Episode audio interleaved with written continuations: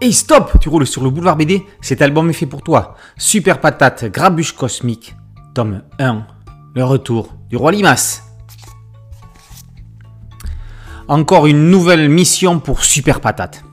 Le justicier cucurbitacé doit retrouver la trace du mastiqueur, dangereux bandit qui vient de dévaliser une banque.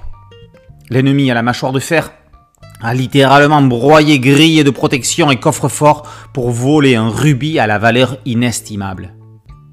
La détective Ratowski en tremble avec son mug de café.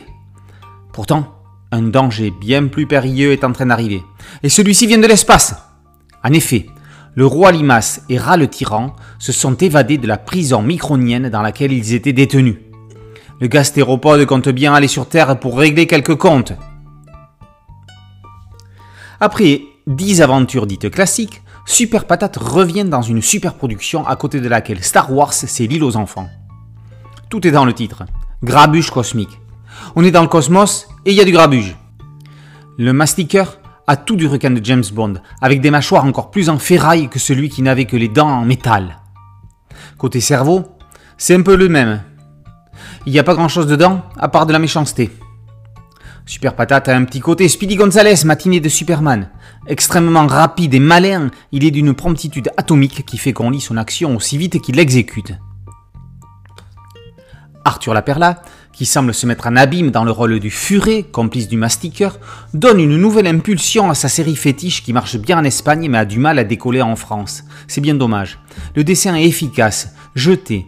Ce nouvel arc narratif a quelque chose de déjanté comme dans Adèle Blanc-Sec avec de l'action et des personnages qui arrivent de tous les côtés et dont on sait que la rencontre est inéluctable. La seule chose que l'on ne maîtrise pas est quand. Super Patate devient un feuilleton, comme dans les journaux de la presse, dont on attend la suite avec impatience et amidon.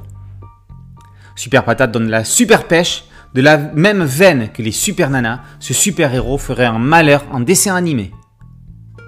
Super Patate, Grabuche Cosmique, tome 1, Le Retour du Roi Limas par Arthur Laperla, est paru chez Bang Ediciones. Boulevard BD, c'est un podcast audio, une chaîne YouTube. Merci de liker, de partager et de vous abonner. A très bientôt sur Boulevard BD. Ciao